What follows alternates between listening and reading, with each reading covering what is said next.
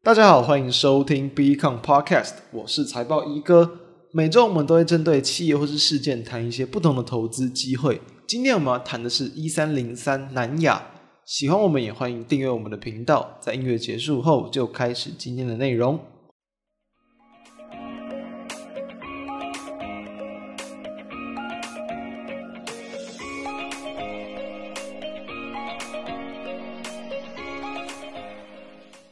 今天要来聊这种传产股一三零三南亚，主要就是因为哦前阵子乌俄冲突扩大嘛，所以各种原物料的价格高涨，尤其在能源呐、啊、石油、天然气嘛，然后以及各种金属的价格飞涨，所以很多投资人也都开始哦关注到原物料相关的概念个股。那当然也有来问我们，就是包含说，比如说哎油价，那对于这种就比如说塑化股会不会有算是这个激励的一个效应？那当然我们今天就要来看看了，说。最近投信连续买超，然后股价很抗跌，配息也配不少，各方面都看起来不错的南亚，究竟它有没有值得投资的这个价值哦？今天我们就直接先跟大家讲最重要的结论，就是从上述几点来看，南亚好像还算是不错的标的，但是在我整理资料后研判哦，坦白讲，其实目前南亚并不是那么适合投资哦，我会保持比较偏空的看法。为何这样说？你就一步一步来听我娓娓道来。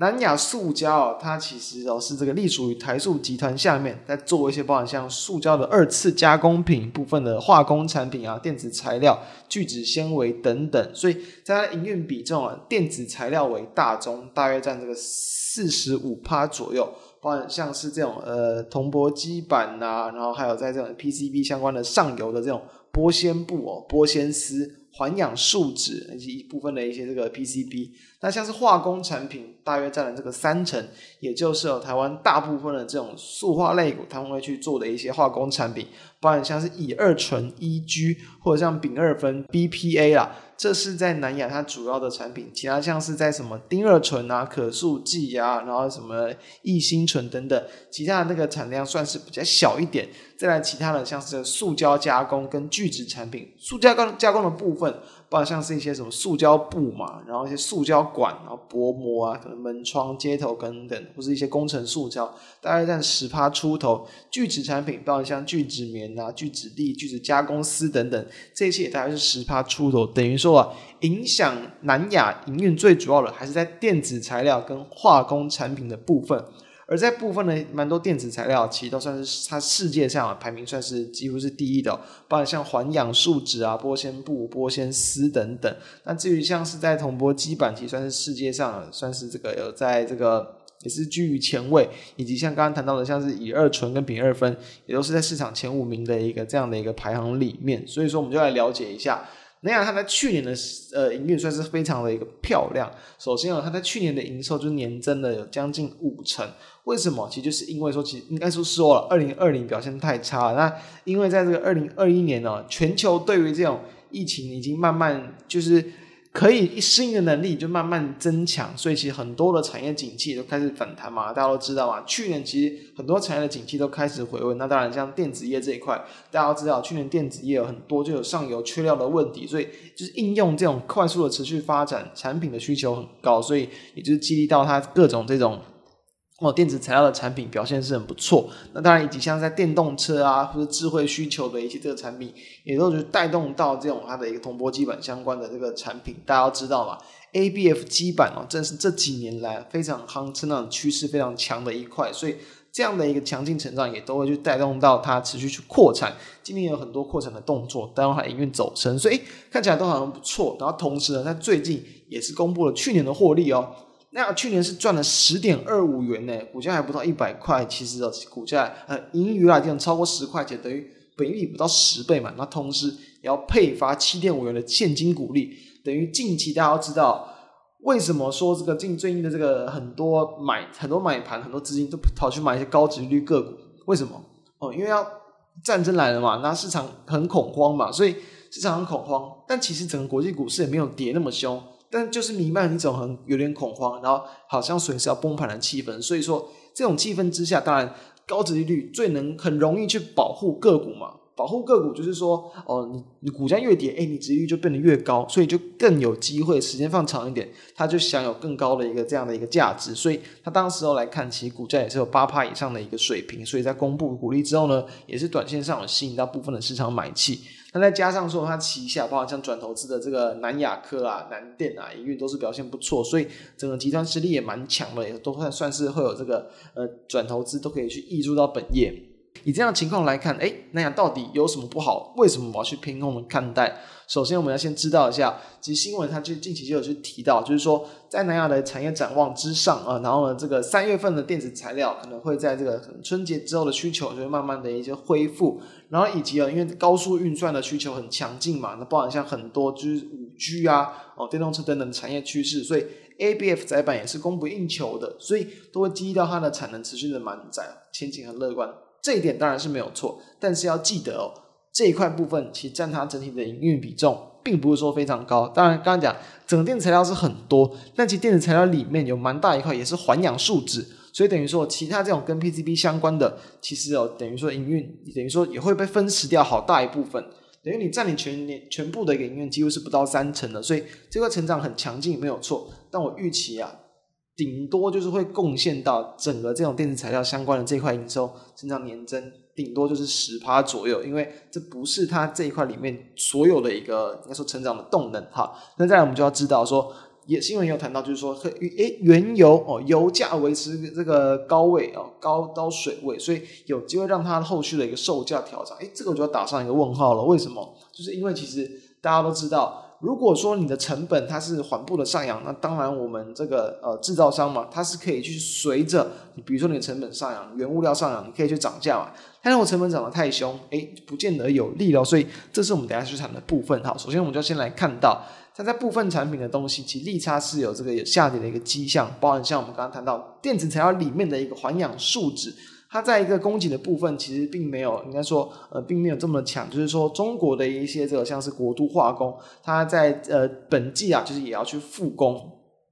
然后其他一些中国的厂商，包含像是在浙江石化，然后以及像是在这个中沙天津啊，然后平煤神马等等，其实也都是有在持续的去向外增加他们的一个这个出货率，所以说增加他们的一个产量，那当然供给成长嘛，那当然就会去压抑到部分哦，就是这个整个环氧树脂。市场的一个这样的一个供需结构，所以其实价格在今年其实不太不会太乐观哦，是有可能会有比较显著的一个这个下跌，甚至的这个利差可能就是会有比较大幅度的一个下滑。那所以说这一块就是算是在它的一个电子材料产品里面，算是贡获利贡献最多的一块。所以当它的一个价格会下滑，诶，那当然对它的营运就没有那么的一个有利了。再来我们要知道。高油价，诶，到底对它的产品利差是怎么样？好，我们要先知道，在它刚我们刚刚谈到，像是这个 MEG 嘛，MEG 是在这个呃乙二醇的一个部分，在乙二醇的部分呢，会因为到油价的一个高涨，导致它的一个利差也是会有点压力的。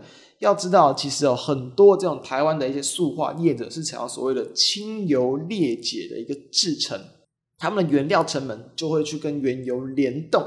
所以说呢，呃，原油你的价格如果飙到太凶，像过去啊，大部分的布兰特原油大部分价格都在八十以下嘛，因为今年最近这阵子才突然飙得很凶，直接涨破一百块钱。所以在过去的大部分的清油裂解厂，他们其实都很享有这个成本成本的一个优势啊。最近期的来看呢，大家知道我特别会去帮大家整理这个，就是说我们在这个一些亚洲一些清油裂解厂相关的所谓这种用乙烯法的一个制成，它的一个成本。然后可能跟之前中国的这个电石法，它的一个成本的比较，还有说在整个产品的价格，它的一个应该说相差，去帮大家整理出来。简单来讲，就是说呢，在去年，其实这种亚洲相关的厂商，他们的一个成本其实距离市场的价格还有很大的一段差距。等于说，你觉得你你利润算是不错的。那在中国厂的部分，因为当然你市场要维持供需平衡，就是说你市价几乎是不可能比你的成本来的还要高嘛。所以像是。在 BP，比如说以 PVC 的这一块部分，就是我们从整个塑化的一个产业来去看，PVC 这一块可能在就是整个市价是比中国那边比较高的一个成本来的高一些。但是到了今年哦，今年第一季的一个这个价格，其实亚洲这边已经明显的拉高了，就是因为会用到石油嘛，所以成本已经明显的拉高。这样的一个市价跟成本的一个空间，哎，变得很小了。而且这样的成本几乎就跟中国那边的一个成本非常非常的近，所以等于说成本大幅度的一个跟价格收敛，代表什么？代表你的赚头变得很少。所以说，在你的一个成本上，其实就会跟原先其他的一些业者没有这么的有优势，也导致于说今年的毛利率会有比较明显的一个这个下滑。再来，我们要看到，其实从这些产品它的一个利差的表现，其实过去我们应该有谈过很多次，就是说以塑化产品来说啦。利差是最主要去关注的，因为呢，你不是这种，你不是卖油的嘛，你不是产油的嘛，所以说你的价格一定不是完全跟着油价去走，你一定要去看各个产品它的利差。以以二醇 EG 来看呢，近期的价格算是持稳，但是其利差它是不断不断的，就没有，也就是说不是非常严重，但就从最近这一应该是一两个月来，利差是负的不断的扩大，所以说利差也不利于它的一个营运。再来哦。丙二酚的一个部分，哎，其实，在从大约从二月中旬以来，价格也是开始慢慢往下掉。去年啊，去年在年中七月八月左右一度往上，往上涨了一波，然后后续很快了，在这个第三期就跌了回来。那在去第一月，算是丙二酚价格有在往上涨了十趴左右，近期也是几乎快要跌了回去。再加上说，其实中国那边一样会有这个新增产能的动作，所以在丙二酚这一块预期也。不会有太强的一个利差跟价格的一个涨势，对于南亚而言，所以说其实在这一块就是在这种化工产品的部分，今年预期也不会表现得比去年来的还要好，所以从这样的角度来看，本业预期获利不会到太好。再来，我们就要知道，其实哦，我们刚刚谈到前面有谈到说今年的毛利率有可能会下滑，所以说其实去年哦，大家其实从这个财报上或者从它的一个获利率就可以去看到。大部分的公司啊，就是你的一个毛利率跟盈利率，大部分都是会趋同向。然后呢，在税后净利率，其实跟它的一个盈利率，其实应该会有一定的一个差距。假设真的差很近，就代表是有业外的一个这个贡献，或者说其实在这个就是呃后续的一些这种业外的一些费用，它其实是没有到太高的。所以它去去年其实，在这种呃意外的表现，算是对它的营运有不错的一个贡献。今年来讲这块部分，当然你不能够去保证，所以我们先是比较算是中立的一个看待，但是至少就从它的一个在毛利率上的下滑，我们就预期啊，今年其实要去赚到这个其九块钱都很难了，因为去年其实在获利最好的两季是可以赚到两块多，去年第四季赚两块二，那如果说今年营运没那么好，假设你平均一季赚这两块左右哦，八块钱，其实我觉得算是一个比较合理的一个评估。那其实过去哦。过去其实我们不常去对于公司提出比较偏空的一个看法，但大家不知道还记不记得，其实去年的十二月下旬，十二月二十三左右，当时候我们再去谈一些低位接股的一些机会，我们谈到当时候股王大力光哦，前股王大力光，诶，当时候其实一度反弹得很凶，我们就有谈到，诶，这种股王前股王大力光低位接，它会不会出现一点曙光跟机会？当时候我就是说，其实不看好，主要就是还是谈到说，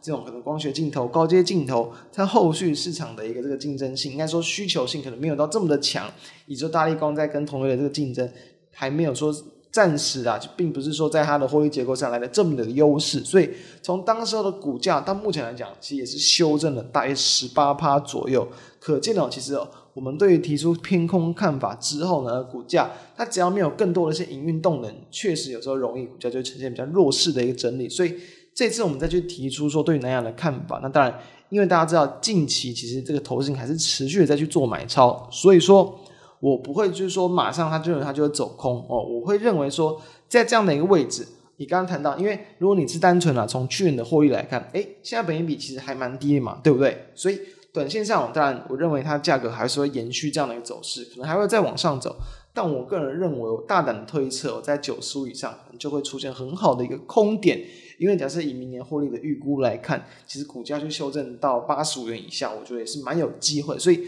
从这样的角度来看，我会建议啊。如果说有对于做空有兴趣的投资人，可以去等待刚刚谈的一个方向。那如果是短线操作的话，我觉得现在当然你还可以跟着投信做。不过投信最近这几天的买超幅度也稍微比较有点降低，我觉得也不会适合以追高的方式去做一个操作，拉回低就会比较好。至于说啊，如果你想要去做这种真的高殖利率题材，诶稳健投资，然后去捡便宜买好股的方式。南亚不是说这个未来一直都不好，只是说明年的一个营运可能会比较受到高油价的影响，有所下滑。所以说啊，如果股价修正到八十块钱以下，我觉得那就会是很不错的机会。所以从这各几种就是不同的操作角度，提供给大家参考，那也让大家知道我们对于南亚的一个看法。以上就是今天的内容，那并希望对于大家有帮助。我们就下周再见，大家拜拜。